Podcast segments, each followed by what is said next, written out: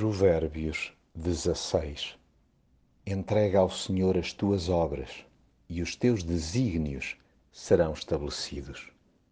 Somos rapidíssimos a conjeturar e a arquitetar castelos no ar, mas há que convir que é sempre Deus a ter a derradeira palavra. Na nossa impetuosidade não vemos nenhuma espécie de engulhos e tudo nos parece inicialmente um mundo de facilidades.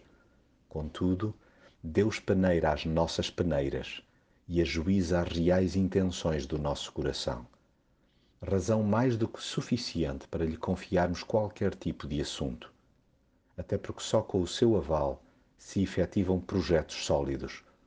O propósito de Deus para nós é que nos demos conta que a sua companhia é vital para o nosso equilíbrio. Sem ele, envaidecemos e despistamo-nos em três tempos o orgulho conduz ao fracasso, a arrogância conduz à queda. Vale-nos a sua graça indescritível, que com amor e verdade nos perdoa o pecado. Contudo, é nosso dever tudo fazer para evitar o mal, sendo que a melhor forma de o alcançar é respeitando o Senhor sete dias por semana, minuto a minuto. Com Ele ao lado, as surpresas são constantes incluindo a alegria de reconciliações impensáveis aos nossos olhos. Nele satisfazemos-nos inteiramente, pois os seus valores enriquecem-nos.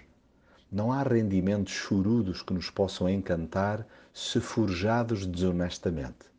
Com Deus não se brinca, pois jamais se engana ao analisar os pratos da nossa balança. Ele requer de cada pessoa transparência mental e verbal escutemos os seus ensinamentos, mesmo que veiculados por gente simples e anônima, com quem nos vamos cruzando, e encontraremos a felicidade. Sim, ditoso é quem resolve depositar a sua confiança em Deus. Coloquemos nas suas mãos a nossa boca e adocicar-se-á o nosso linguajar. As palavras amáveis são como um favo de mel, agradáveis ao gosto e reconfortantes para o corpo.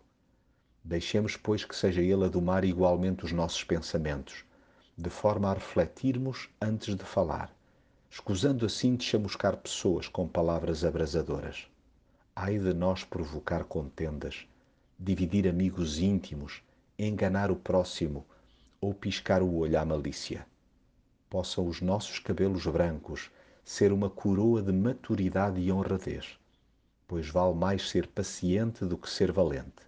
Mais vale saber dominar-se a si mesmo do que conquistar uma cidade. E quando outros acenarem com a cantiga de que a sorte se lança no nosso colo, belisquemo-nos e obriguemo-nos a pensar que Deus é que dispõe dela.